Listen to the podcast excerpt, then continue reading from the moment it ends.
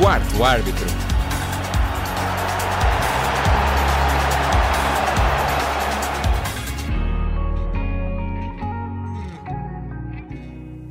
Todas as quinzenas, o nosso programa procura dar voz à história de uma personalidade no mundo do desporto.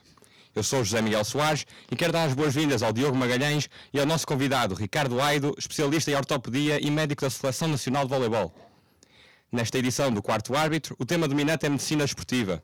O desporto é algo que nos fascina, mas como qualquer área da sociedade tem os seus riscos. Doutor Ricardo, antes de mais, boa tarde. Como descreve a relação da medicina com a área do desporto? Muito boa tarde, muito obrigado pelo convite. Um, a medicina esportiva uh, é a, área da, da, medicina que tem como principal objetivo uh, prevenir a incidência de, de, lesões esportivas e, quando elas acontecem, promover uh, diagnósticos e tratamentos que sejam os mais efetivos possíveis para que os atletas tenham um, o melhor rendimento possível. É por isso uma especialidade médica que eu julgo que deve ser cada vez mais preventiva em detrimento do, da parte curativa e é nisso que, que eu tenho trabalhado e colegas meus têm trabalhado e a nova geração uh, julgo que está muito virada para isso. E quais são as principais diferenças, as características da medicina esportiva em relação à medicina geral? Uh, a medicina esportiva é uma, inclusive, é, é uma especialidade médica em Portugal. É um bocadinho um parente pobre das, das especialidades. Teve nove anos sem, sem abrir concurso. Felizmente abriu no ano passado e eu consegui completá-la também. Eh, portanto, fiquei com, com as duas especialidades. Estava uh, mais que habituado à ortopedia a lidar com a traumatologia desportiva, mas a verdade é que a medicina desportiva é uma área é muito mais abrangente do que só a traumatologia desportiva. E o médico de medicina esportiva tem que ser uma pessoa capaz de lidar com muitas áreas e habituado a trabalhar em equipas multidisciplinares. A grande diferença em relação à medicina geral e familiar acaba por ser o tipo de doente, porque é o atleta. Uhum Uh, é uma pessoa completamente diferente, um, as motivações são diferentes e, sobretudo, um, é aí que devemos centrar os nossos objetivos, é na, no atleta que pode, tem as suas, uh, dependendo da, da, área específica e do desporto que faça, uh, terá as suas peculiaridades, mas um, é aí que temos que nos centrar. E existem alguns trabalhos, como por exemplo na área da construção civil, que implicam o uso da força física, podemos considerar o desporto uma atividade de risco? O desporto tem que ser visto cada vez mais e a atividade física como um, um bem para a saúde geral. Está mais que provado cientificamente que o desporto, uh, não só para a parte cardiorrespiratória, como para, para a parte de baixa taxas de incidência de hipertensão, de diabetes mellitus, mesmo, mesmo no âmbito da, da psiquiatria está provado que o desporto uh, promove cada vez mais uh, a saúde um, e, portanto, temos que olhar para o desporto como um, um, bem essencial e uma aposta para promover a saúde da população em geral. É um bocadinho diferente falar de desporto e de alta competição. Uh, na alta competição as coisas são um bocadinho diferentes e muitas vezes os, os atletas ficam com sequelas importantes para, para a sua vida mas são áreas um bocadinho distintas e um bocadinho diferentes. E o doutor costuma tratar, eh, por exemplo, do joelho, uma das partes do corpo que trata mais. Quais são as principais lesões que costuma encontrar? Uh, quem está a trabalhar, quem está habituado a trabalhar em desporto tem que, que, ver o atleta e a modalidade que ele faz. É muito importante conhecer o gesto esportivo. Por isso é que eu disse no princípio que a medicina esportiva deve ser cada vez mais preventiva. Uh, é completamente diferente, por exemplo, tratar um atleta de voleibol ou um atleta de futebol. Enquanto, por exemplo, no atleta de voleibol, um, no, uh, no joelho, a principal lesão é uma lesão de desgaste e de sobreuso do tendão rotiliano, Uh, no futebol, como vocês sabem, acontecem lesões do cruzado anterior, lesões meniscais, que têm taxas de incidência muito diferentes no voleibol. Portanto, é um bocadinho diferente e depende um bocadinho do tipo de desporto que. E a nível da gravidade dessas lesões, qual é que costuma ser a mais grave no futebol, no voleibol? a taxa de incidência de, de, lesões no joelho no futebol é francamente superior à do, à do voleibol. E também tem lesões mais graves, nomeadamente as mais conhecidas são, são as lesões do, as rupturas do cruzado anterior. E no, na medicina, no, no desporto, quais são as, os fatores de risco para as lesões? Uh, podemos considerar fatores de risco intrínsecos, ou seja, dependendo de cada atleta, e, e os extrínsecos, que dependem de cada modalidade, do tipo de, de pavilhão, do, do, material, do calçado, do uso de, de, de, material. Nos fatores intrínsecos temos a idade do atleta, o sexo, um, outras, outras doenças que ele tenha. Portanto, temos que dividir. Se for jogador de vôlei e jogar vôlei dentro do pavilhão fora, é completamente diferente. No voleibol, para mais há, há, há o voleibol praia que vocês conhecem, que tem lesões completamente diferentes do, do voleibol de pavilhão. Um, precisamente por causa disso, por causa uhum. das, do espaço onde são praticados. Uh, no voleibol de pavilhão, por exemplo, uh, a entorse aguda do tornozelo é das lesões mais frequentes, porque no bloco eles caem uns sobre os outros. Uhum. Como vocês facilmente percebem, no voleibol de praia já não acontece tão frequentemente, porque só são dois atletas, portanto só um é que faz bloco, quanto muito pode cair sobre o pé do, do, do adversário, mas é bem menos frequente. Por outro lado, a areia é um meio diferente e que provoca outro, outro tipo de lesões. E, e qual é a dificuldade para tratar essas lesões? Uh, as dificuldades uh, começam por. É preciso fazer um, um, diagnóstico hum, rápido, porque o atleta quer, quer competir no dia a seguir ou na, no momento a seguir, se for preciso. Portanto, é preciso ter uh, bases para conhecer os, as patologias mais frequentes, fazer um diagnóstico o mais rápido possível e depois ter uma equipa multidisciplinar uh, nomeadamente com fisioterapeutas, com preparadores físicos, que ajudem na, na recuperação do atleta, porque há a parte clínica, que é a parte que, que os médicos tratam, mas depois há, há, tudo o resto e é um caminho diferente entre um atleta estar apto para competir até voltar à competição. Uhum. E como já disse, a prevenção é um fator importante neste caso. Como é que hoje em dia é possível prevenir as principais lesões no desporto?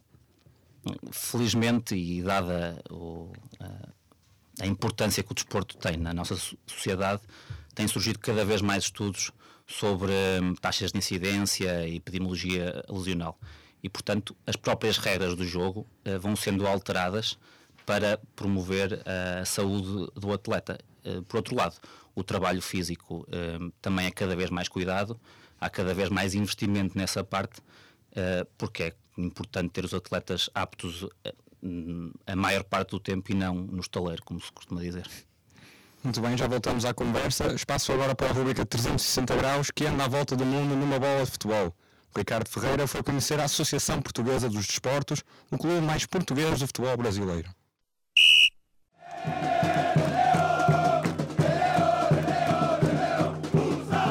É um dos emblemas mais portugueses do futebol brasileiro. A Associação Portuguesa de Desportos foi criada em agosto de 1920 para comemorar os 535 anos da Batalha de Aljubarrota. Nasceu da fusão de cinco clubes portugueses da cidade de São Paulo. São só nossas origens. Negar a origem, o estádio foi erguido por eles, então por que negar? Verde, vermelho, branco e a cruz de avis como símbolo.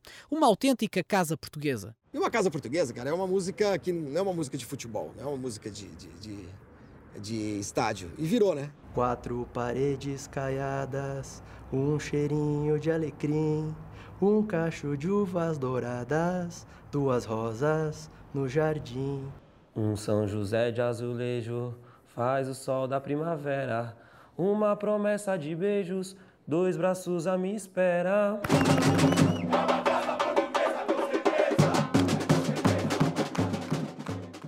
Uma Série B e dois estaduais. As conquistas não são muito frequentes pelo Canindé. Habituado a lutar pela permanência, a Lusa esteve às portas do título brasileiro nos anos 90. Jogadores do Grêmio em cima do Márcio para determinar o jogo. Bateu Danley, vai acabar, acabou! Acabou! O Grêmio é campeão brasileiro de 96! A portuguesa continuou na elite por mais alguns anos, mas entrou em terrenos perigosos. Salários em atraso, dívidas jurídicas e terrenos penhorados levaram a luz ao fundo do poço. No ano passado, a portuguesa disputou a Série A do Campeonato Brasileiro, um dos times mais tradicionais da capital paulista. Esse ano, o time caiu para a Série B e, com cinco rodadas de antecedência, foi rebaixado para a Série C. A portuguesa vive o pior momento da história do clube. Rebaixada para a Série D, pode ainda perder o estádio do Canindé, o principal patrimônio rubro-verde. A derrocada começou nos tribunais. Em 2013, a portuguesa perdeu 4 pontos pela utilização irregular de um jogador. Na sequência da decisão, a Lusa caiu da 12ª para a 17ª posição do Campeonato Brasileiro. Quantas feitas, os paulistas desceram à Série B, por troca com o Fluminense. Os adeptos gritavam pela. Justiça! Estamos aqui, em plena Avenida Paulista, reclamando contra a injustiça A portuguesa para mim significa amor, paixão, prazer, entende? E acontece que são 64 anos de portuguesa. 64. A portuguesa, para mim, no futebol é tudo. A gente aprendeu a amar a portuguesa, a gente aprendeu a gostar disso daí. Lá a gente se sente em casa, a gente se dá bem, todo mundo é amigo, todo mundo conhece. De verdade é uma família. Eu sou portuguesa desde pequena. A portuguesa é a nossa vida, a portuguesa representa tudo pra gente. Mexeram com um sentimento muito grande e agora vocês vão ter que aguentar. Segura essa torcida! Apesar do recurso, a decisão do Superior Tribunal de Justiça Desportiva não mudou. O trauma de ser obrigado a disputar a divisão secundária apareceu e a portuguesa encarou uma descida sem fim. Três despromoções em quatro anos. Se quisermos, sete quedas na última década, entre campeonatos nacionais e estaduais. As desilusões vêm em catadupa, mas ninguém cala a voz do Canindé.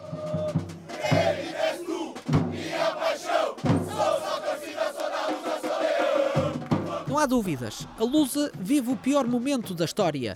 O estádio foi leiloado, a dívida ronda os 200 milhões de reais e o clube está impedido de disputar qualquer campeonato organizado pela Federação Paulista de Futebol. Nada fica bem nesta casa portuguesa. Há fartura de carinho, mas é singela a existência. Voltaremos à primeira, melhor que em 96. Voltamos à nossa conversa em estúdio. O Dr. Ricardo é médico da Seleção Nacional Sénior de Voleibol Masculino. Como surgiu esta oportunidade?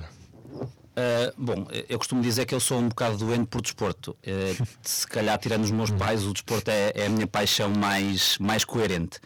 E, portanto, toda a minha carreira, mesmo na medicina, foi um bocado virada para, para isso. Eu, felizmente, o meu exame correu-me bem e eu pude escolher a especialidade que queria o sítio onde, onde, onde ia fazer. Escolhi a ortopedia, escolhi aqui no Porto por vários fatores. Um deles foi que eu, nesse mesmo ano, inscrevi-me na pós-graduação de Medicina Esportiva. E depois tive um bocadinho de sorte, porque quando entrei no Hospital de Santo António, trabalhei com uma pessoa, que é o Dr. Carlos Magalhães, a quem, como depois perceberão, eu acabo por dever muito da minha atividade na medicina desportiva. Para quem não sabe, o Dr. Carlos Magalhães é o médico da, do Futebol Clube do Porto. É o médico do Porto. Acompanha é, a equipa dele, principalmente. É o outro médico do, da Seleção Nacional de Voleibol, é médico do desporto universitário.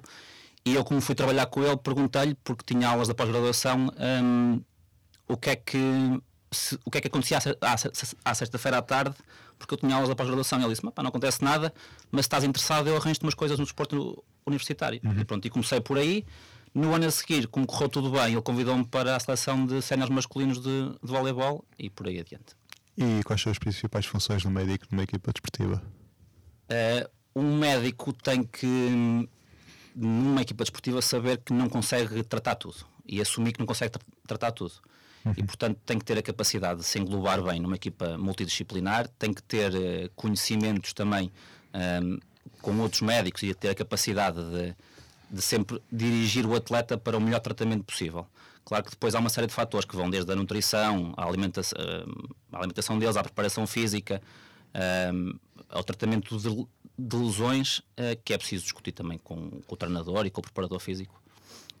E na experiência do, do doutor, quais são as, as dificuldades que mais encontra e as lesões mais frequentes? As principais dificuldades no, no desporto prendem-se muitas vezes com a dificuldade de gerir tempos de tratamento. Uh, o, o, jogador quer jogar, o atleta quer, quer participar, o treinador quer o atleta o mais rápido possível e, portanto, é neste, neste equilíbrio que temos que jogar entre o atleta estar bem e estar pronto para a competição, como digo, sempre uh, tendo como principal objetivo prevenir a saúde do atleta e protegê-lo de, de, futuras, de futuras lesões. E cada vez é mais importante, relativamente aos jovens, começar a instruí-los desde cedo os cuidados que eles têm que ter eh, com, com a saúde. Quais são os, esses principais cuidados que eles têm que ter com o seu corpo, com a sua saúde e também com a sua alimentação, neste caso? Pronto, é, a alimentação é sem dúvida uma das coisas que tem, que tem mudado bastante nos últimos anos. Eu lembro quando comecei a jogar futebol, ninguém me disse nada sobre isso. Uh, as coisas começaram a mudar, também a parte física e da preparação física também. As pessoas estão mais atentas, estão mais despertas para isso e uh, também tem mudado um bocadinho a visão dos treinadores e dos, das equipas técnicas, um, tem ajudado a que, pelo menos numa fase inicial, os jovens no desporto sejam melhor seguidos e tenham uma melhor capacidade para, para depois fazerem aquilo que gostam, que é, que é fazer desporto. e ser responsável pelo departamento médico de uma equipa exige um acompanhamento constante perto dos atletas. Muitas vezes o, o, o médico esportivo é como um, uma base para depois, algumas lesões mais graves, dirigir-se ao próprio hospital. Considera que, o, que a existência de um departamento médico uh, bom é fundamental no sucesso de, de, uma equipa esportiva, seja qual for o, o desporto? O departamento médico é fundamental, apesar de, de ser visto muitas vezes como algo secundário um, cada vez mais eu julgo que é, que é, necessário investir num bom departamento médico, um departamento médico pluridisciplinar, que tenha, se calhar, um, um nutricionista que trabalhe com, com a equipa médica, que tenha um bom fisioterapeuta, um bom terapeuta, que tenha um enfermeiro especializado na área da, da reabilitação, e cabe ao médico coordenador de da equipa coordenar estas, esta, esta equipa e, um, como eu digo, tentar sempre promover a, e potenciar a performance do, do atleta. E acha que a existência do departamento médico pode ser desenvolvido pelos clubes, um aspecto a desenvolver mais? Uh, se formos uh, ver um, em rigor, todas as equipas deviam ter um, um, departamento médico. Claro que depois nós sabemos que isso, que isso não acontece na realidade.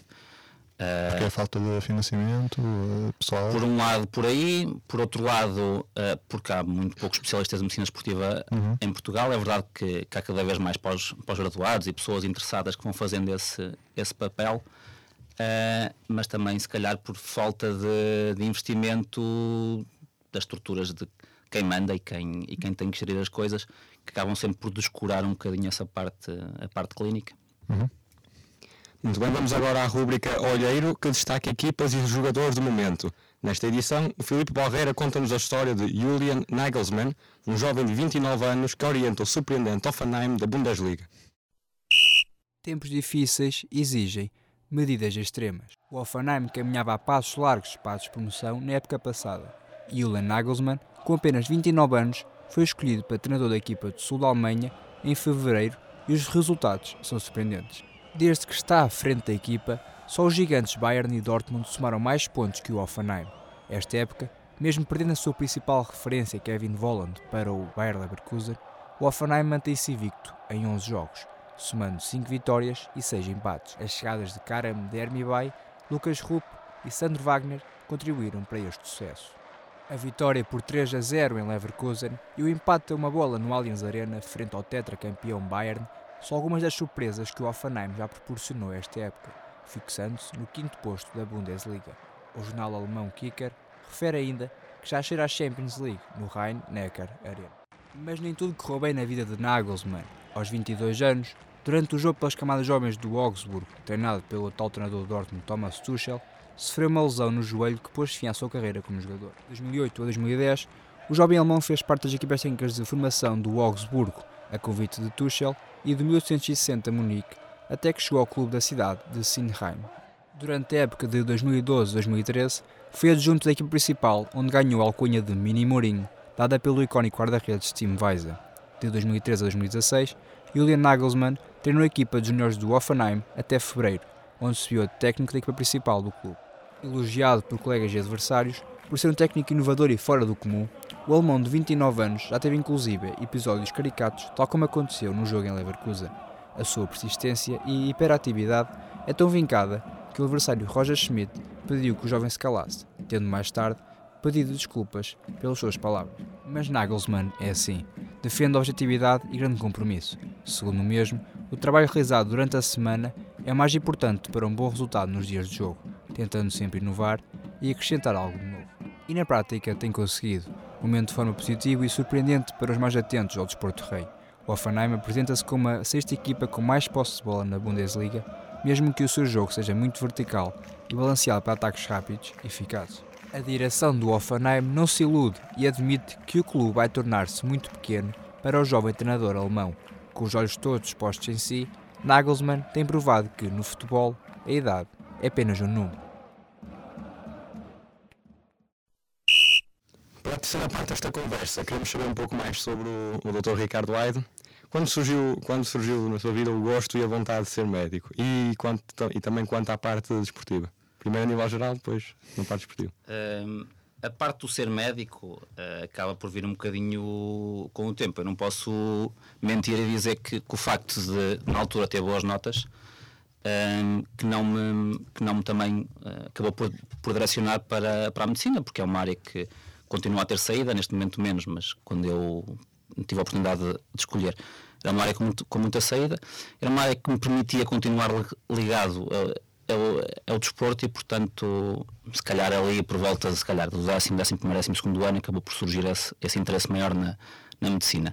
Quanto ao desporto, como eu já disse, eu, eu tenho fotografias minhas com uma, com uma bola aos dois anos, lembro-me desde sempre que, que fui uma pessoa doente por desporto. Se for lá aquela estante com medalhas e troféus da, do secundário, tenho taças de, de futebol, tenho taças de ténis de mesa, tenho taças de corta-mato e pronto, e tenho tentado fazer isso um bocado experiência de, de vida e tento, pelo menos nos meus tempos livres, ir sempre, sempre fazendo um bocadinho de esporte. O doutor tirou curso de medicina em Coimbra pós-graduação em medicina desportiva no Porto. Que recordações é que desse tempo? Uh, eu costumo dizer que Coimbra é a melhor cidade do mundo para estudar. Nada contra o Porto, onde eu trabalho, onde estou há, há nove anos, e uma cidade pela qual tenho muito carinho.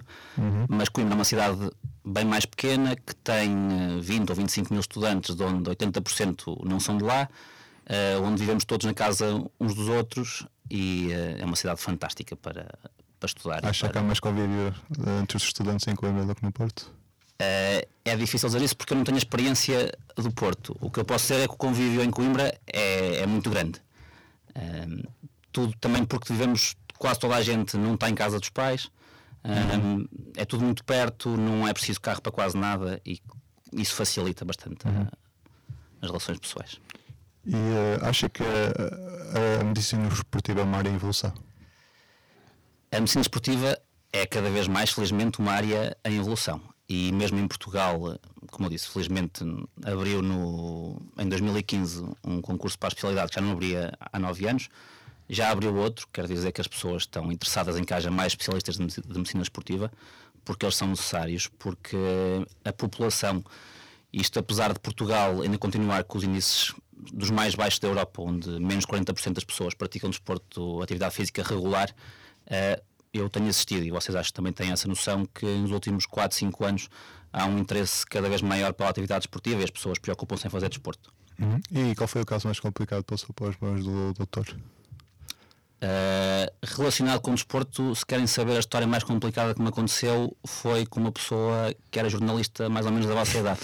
Eu vou contar muito rapidamente. Foi na, num evento na Universidade do Minho, era um, um campeonato do mundo universitário de badminton, por incrível que pareça, e uh, ao quarto, eram cinco ou seis dias de prova e ao quarto ou quinto dia uh, houve um jornalista uh, estudante, como, como vocês da universidade, que estava a fazer a cobertura do evento, que teve uma crise um, convulsiva no pavilhão, caiu, não sei se calhar foi por falta de sono, por muitas luzes, não, depois não se conseguiu perceber muito bem a história, mas teve ali alguns minutos inconsciente e eu também naquela altura porque era muito novo, foi uma situação mais, mais uhum. estressante e mais preocupante. Depois, no, no, resto, no voleibol ou nas universidades, que, que, que habitualmente também faço, ou nos jogos da, da, CPLP, claro que há pequenas fraturas, coisas, coisas menor, mas não com o grau de gravidade que tive nesse, nesse evento. O Dr. Ricardo também já foi atleta, nomeadamente jogador de futebol no Académico de Viseu. Uh, gostava de ter seguido, ter seguido carreira futebolística nessa área. Pensa que fez a melhor escolha ao ingressar na medicina todos nós quando, quando jogamos futebol achamos que vamos ser uh, super estrelas. Eu uh, joguei desde muito cedo, desde os 10 anos no, no Académico Viseu, joguei 7 anos, fui alguns anos capitão de equipa, mas achei sempre que era capitão de equipa e jogava quase sempre porque compreendia um bocadinho melhor as instruções do treinador e era um bocadinho mais rigoroso em campo. Eu jogava ou a central, ou a trinco, ou a lateral, adaptava-me bem a, a quase tudo mas a verdade é que depois chegando ali a, ao 12 ano e quando passei a Júnior era preciso decidir e a minha opção acabou por, por recair sobre a, sobre a medicina. Acho que fiz a, fiz a, a melhor opção porque quem, quem está no futebol e quem está no desporto muitas vezes não, não, não, não chega só a ser muito bom, é preciso muita sorte, é preciso saber construir uma carreira uh, e isso só acontece a alguns. E quais são os objetivos do, do Dr. Ricardo para o futuro, a nível pessoal, profissional? A nível profissional, tendo concluído a especialidade de ortopedia e de medicina esportiva, eu, uh, pelo menos a nível académico, neste momento estou mais que satisfeito com aquilo que, que já fiz.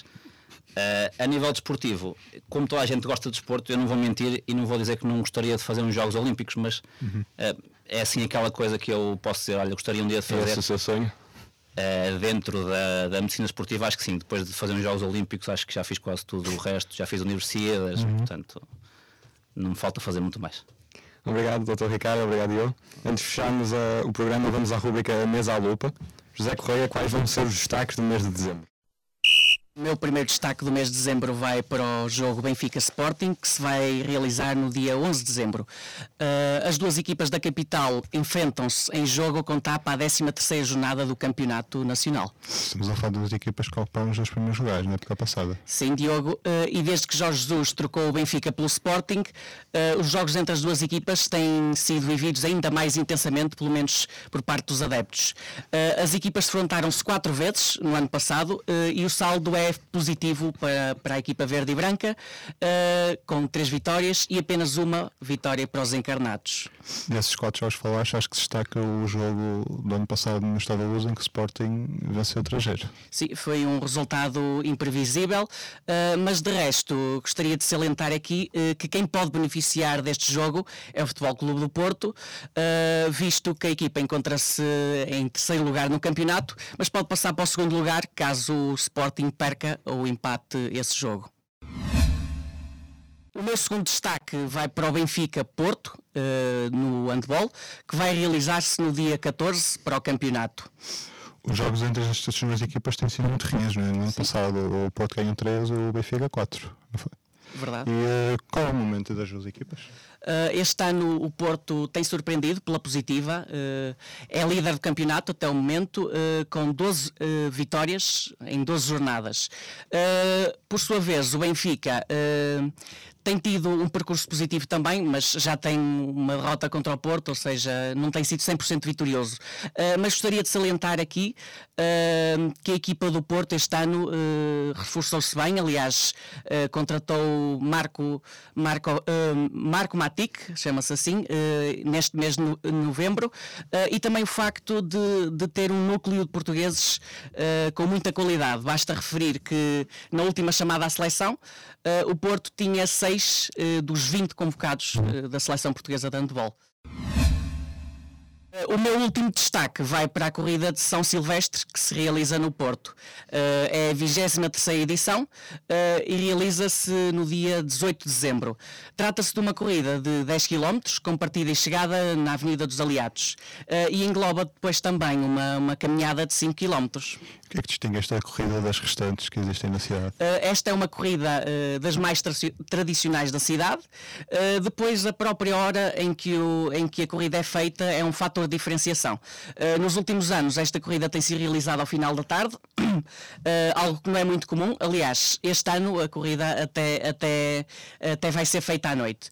Por último, a própria, a própria quantidade de atletas que abrange, ou seja, existe um limite de inscrição de 15 mil pessoas e o expectável é que as vagas sejam todas preenchidas. E quem estiver interessado em participar, como é que pode fazer? Uh, para isso, basta dirigir-se ao site www.runporto.com e lá encontrarão todas as informações necessárias para fazer a inscrição.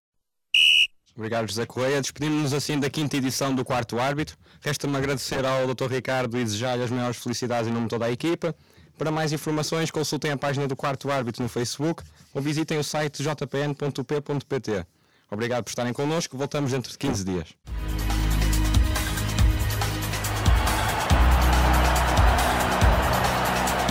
Quarto árbitro.